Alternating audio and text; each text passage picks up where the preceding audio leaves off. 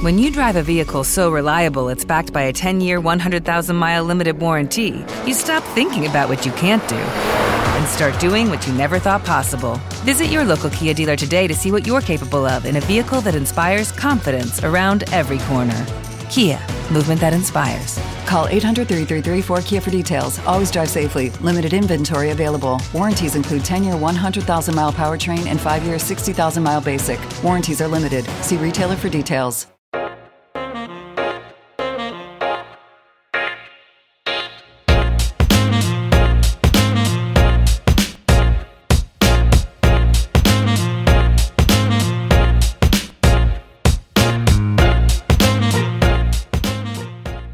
Empecé a quererme, me libré de todo lo que no era bueno para mí. Alejé de mis a personas, comidas, objetos, situaciones y todo aquello que me hundía. Al principio lo llamé egoísmo sano, pero ahora sé que es amor propio. Con esta frase de Charles Chaplin iniciamos el programa del 2021. ¿Por qué empezamos el primer programa del año hablando del egoísmo, del egoísmo sano? Pues simplemente porque creo firmemente que si no pensamos en nosotros, volveremos a vivir otro año más por y para los demás. El concepto del egoísmo es algo muy arraigado en nuestra cultura y como todos sabéis es un concepto muy negativo. Explicarle a alguien que tenemos que coger y ser egoístas, enseguida lo primero que piensan o lo primero que dicen es, sí hombre, ¿cómo voy a ser egoísta? Eso está mal visto. Bueno, sí, culturalmente está mal visto, pero realmente para nosotros es lo mejor, porque a fin de cuentas vivimos en una sociedad egoísta y tenemos que cambiar ese concepto, ¿no? Cambiarlo de una manera que sea algo más equilibrado, como por ejemplo el egoísmo sano. La cultura oriental, en concreto en el concepto del Ikigai, que es un concepto que a mí me gustó mucho y que aprendí en los libros de Frances Miralles, hablan de buscar el sentido de la vida. Y a fin de cuentas el sentido de la vida o buscar esa plenitud o bienestar emocional pasa un poco por el ser más egoísta, el pensar un poco por nosotros y marcarnos un objetivo de vida.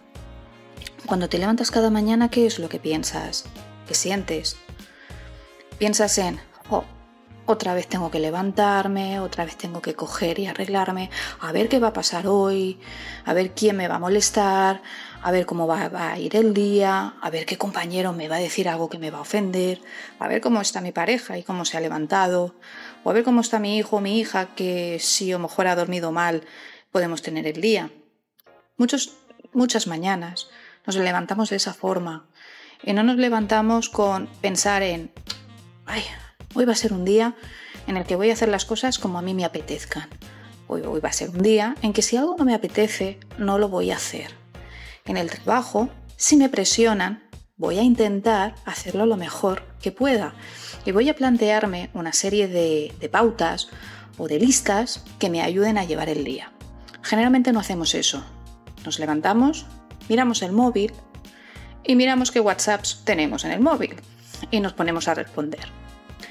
Llegamos, desayunamos corriendo, si es que desayunamos, a veces nos basta con un café con leche y luego cuando vamos al trabajo, esperamos a ver qué es lo que nos van a decir o a ver qué es lo que nos van a pedir. Obviamente eso no significa que no tengamos que ser responsables en un entorno laboral, pero sí que es verdad que tenemos que equilibrar.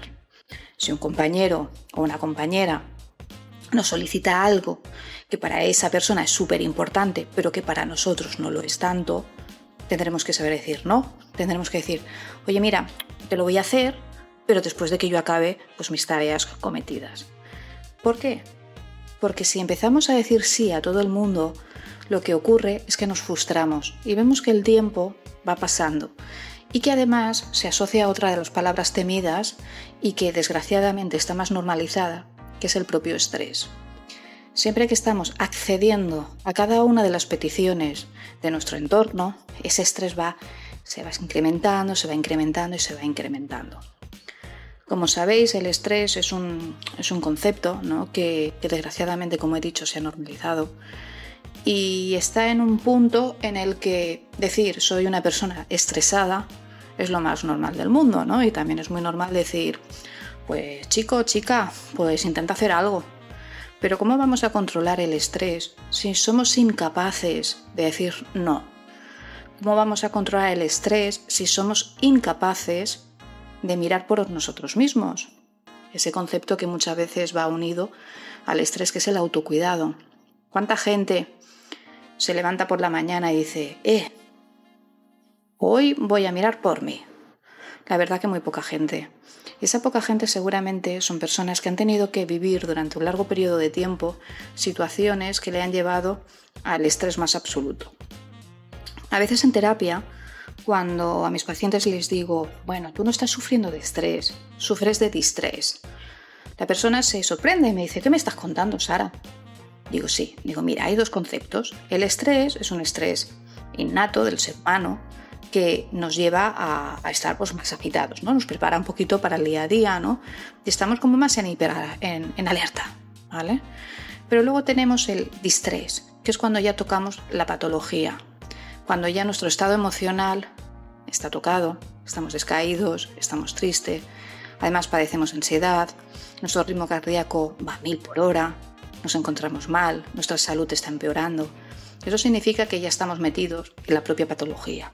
Entonces ahí es cuando el psicólogo o el psiquiatra tiene que decir, basta, tu cuerpo ya te está diciendo que, ojo, que tienes que mirar más por ti y que tienes que aprender a decir no. Aquí es cuando vuelvo a unirme al concepto de egoísmo, el egoísmo sano. El egoísmo sano no es malo, todo lo contrario, nos protege, nos quiere, hace que nos podamos cuidar, pero también tengamos la capacidad de cuidar al otro, porque si nosotros no estamos bien, es imposible estar bien para el otro. Y para el otro hablo de la gente que nos quiere, no cualquier persona que vaya caminando por la calle. No, no, gente que nos quiere, amistades sanas, familia sana, em, nuestro entorno, nuestro entorno más próximo y el que no es concebido como entorno tóxico. Martin Seligman eh, no sé si alguna vez habéis llegado a escuchar a Martin Seligman.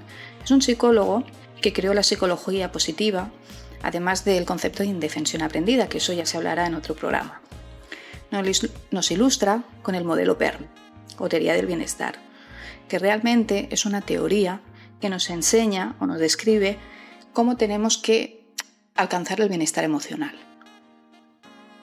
Es una teoría, o podríamos decir un ejercicio que también se vincula al egoísmo. Y se vincula al egoísmo porque prácticamente sus, sus conceptos dentro del modelo PERMA están unidos al yo, al pensar por y para nosotros, el buscar nuestro objetivo de vida, el tener relaciones sociales que sean sanas para nosotros, el alcanzar nuestros propios logros.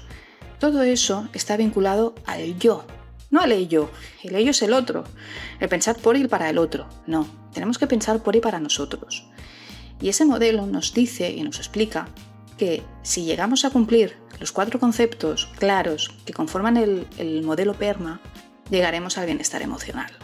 Al igual que el concepto que os he dicho antes, el Ikigai.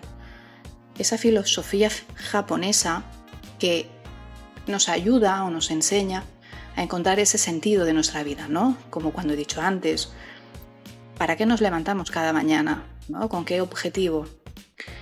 El Ikigai nace un poquito de, algunas investigaciones a raíz de un, de un pueblo en Okinawa, en donde se descubrió que su población era centenaria y querían saber y se quería conocer por qué esa gente vivía tantos años. Okinawa no es un lugar eh, ostentoso ni materialista. Es un lugar que incluso a veces puedes llegar a pensar, uy, aquí faltan recursos, ¿no? Tan acostumbrados esta sociedad a tener las tecnologías más avanzadas, y allí lo que observas es gente que simplemente se está tomando un té, que simplemente están eh, dando un paseo con, con el entorno.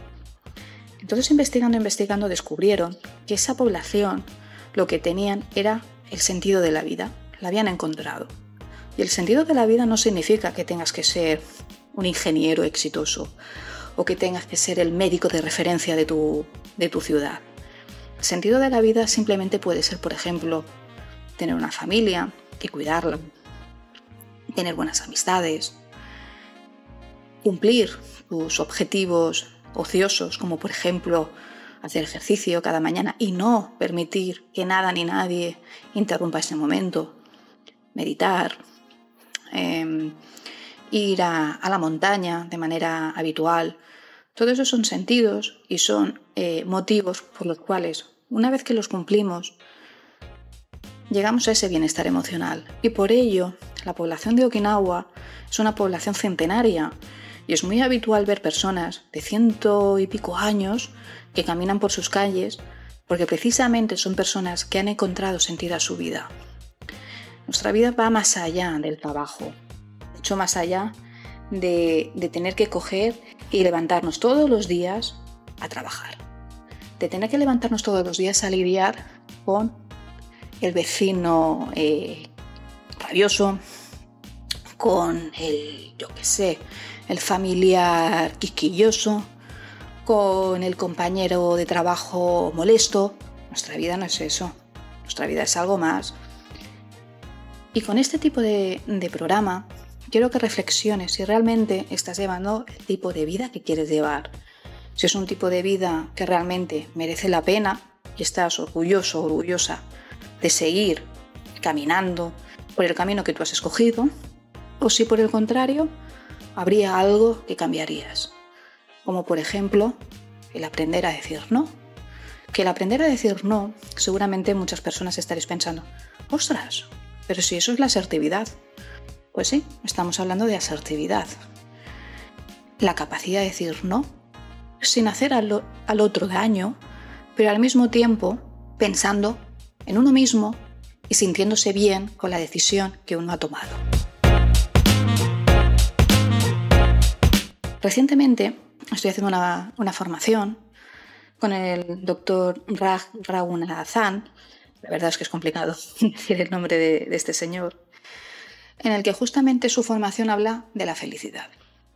Y él, eh, dentro de los siete pecados que, cometemos diariamente, uno de los que más eh, importancia o valor le he dado es el de asesinar la felicidad a favor del otro. Es decir, como he dicho anteriormente con algunos ejemplos, constantemente estamos haciendo las cosas por y para el otro, pero no pensamos en qué es lo que necesitamos nosotros o qué es lo que queremos nosotros. Por la mañana uno no se levanta diciendo, a ver, ¿hoy qué necesito? Para nada.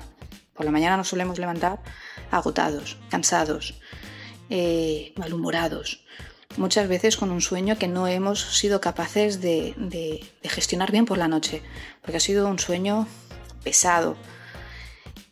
Y en vez de coger y decir, ay, ¿qué necesito hoy? ¿Qué es lo que quiero cumplir hoy? Siempre lo que hacemos es dejarnos llevar un poco por, por el río y a ver hasta dónde llegamos. Y eso es un error muy, muy, muy grande que comete el ser humano cada mañana. Llega el viernes, el viernes somos personas muy felices, porque decimos, oh, por fin tenemos el fin de semana para nosotros. Y eso es maravilloso. Pero luego llega el domingo, ¿y el domingo qué es lo que ocurre? El domingo, al mediodía más o menos, empezamos a estar apáticos, empezamos a estar malhumorados. ¿Por qué? Porque se acerca el lunes. Y tú puedes hacer el trabajo más maravilloso del mundo, poder haber estado, no sé, ejerciendo en algo que siempre has soñado, pero sentirte mal. No hace mucho, hablando con, mis pacientes, muchos pacientes que tengo actualmente son sanitarios, porque están viviendo pues, un estrés postraumático a raíz de, la situación del COVID. Esta gente te cuenta y te narra que odian su trabajo, que se dedicaron a la medicina porque creían que eran su, vocación y porque querían ayudar ¿no? o, velar por, la salud de, los demás. ¿no? Se sentían bien o eso era lo que creían que, iba a ocurrir. Se han dado cuenta que durante este, este tiempo eso no ha sido así, que el exceso de horas, el exceso de, situaciones que han tenido que vivir, muchas de ellas muy traumáticas, y la experiencia de muchos compañeros de trabajo, que aunque esto no salga en los medios de comunicación, hay mucho profesional sanitario que se ha quitado la vida, ha hecho que estos pacientes que han decidido acudir a la terapia se replanteen incluso su entorno laboral, ¿no? su trabajo. Entonces empiezan a definir un poco qué es lo que quieren hacer. ¿no? Y entonces eh, trabajamos un poquito ese sentido de la vida. Intentar encontrarlo sin tener que perder otras cosas también. A veces el sentido de la vida no significa, pues yo quiero coger y trabajar mucho de lo que he estudiado. No, perdona, eso se llama adicto al trabajo. Y eso no puede darle felicidad a nadie. Imposible. Eso ya estamos hablando de una patología. Entonces lo que hacemos es encontrar ¿no? ese sentido de la vida para que la persona cambie de camino. No es malo cambiar de camino, a veces la vida nos, nos pide ¿no? que cambiemos de camino y que, que vayamos por otro, otro, otro sendero que nos ayude a, alcanzar el, deseado bienestar emocional. Por lo tanto, ¿a qué quiero llegar con, este programa? Quiero que reflexionéis un poco a que, a que el egoísmo sano no es malo. Es más, es una palabra que deberíamos de utilizar muy a menudo, no voy a decir diariamente, pero muy a menudo. Hemos de coger y aprender a pensar por y para nosotros, sin hacer daño al otro. Es decir, que si una persona te pide algo, ¿vale?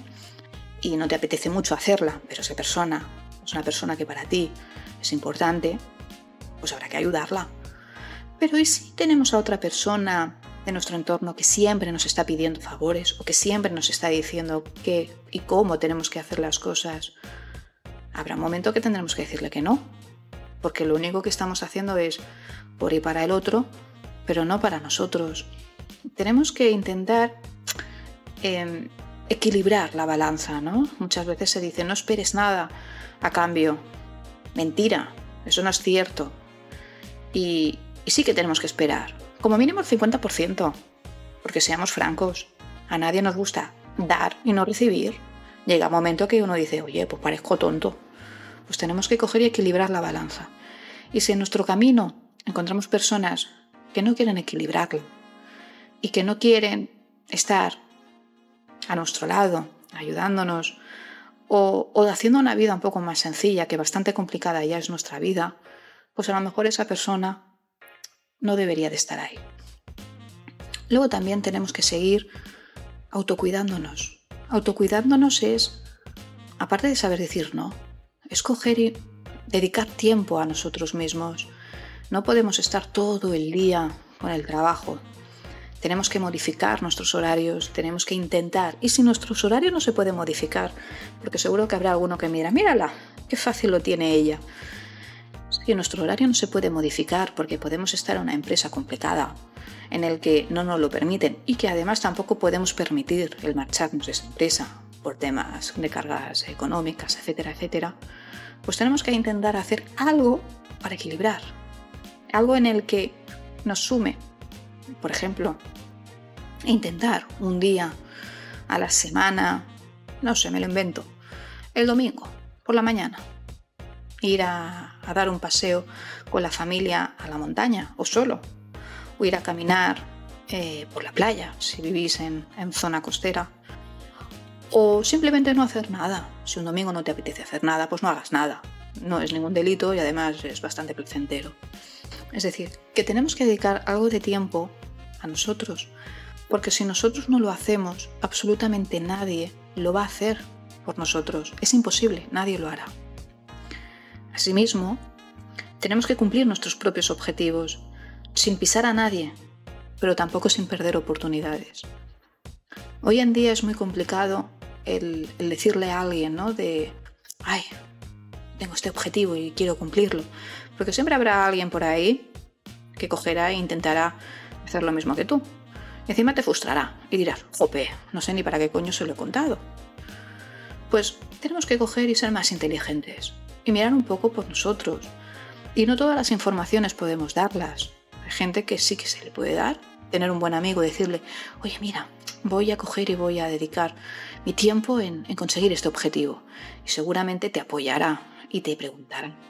Pero hay otros pseudo amigos, y digo pseudo amigos, porque no lo son, en el que cogerán y dirán, va, pensarán dentro de sí y dirán, anda, pues voy a hacer lo mismo. Y luego te darás cuenta al cabo del tiempo que han hecho lo mismo y que a lo mejor por cosas de la vida lo han conseguido y tú no. Tenemos que, como he dicho antes, decir no cuando algo no queremos hacer. No ocurre absolutamente nada. Tenemos que ser inteligentes también y pensar en que ese no se, tiene, no se puede hacer de manera indiscriminada. Es decir, hoy no se levanta uno diciendo, pues hoy voy a hacer lo que a mí me dé la gana. No, tampoco. Vivimos rodeados de gente que nos quiere. Entonces tenemos que coger y decir no a aquella persona o a aquellas situaciones o a aquellas cosas que no nos suman, que no nos suman y que tampoco aportan nada al día a día. Y finalmente, recordando las palabras de Charles Chaplin, al principio lo llamé egoísmo sano, pero ahora sé que es amor propio.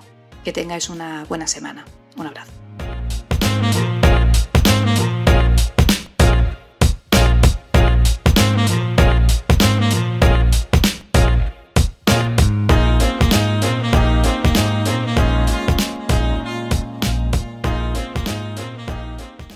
When you drive a vehicle so reliable it's backed by a 10 year, 100,000 mile limited warranty, you stop thinking about what you can't do and start doing what you never thought possible. Visit your local Kia dealer today to see what you're capable of in a vehicle that inspires confidence around every corner.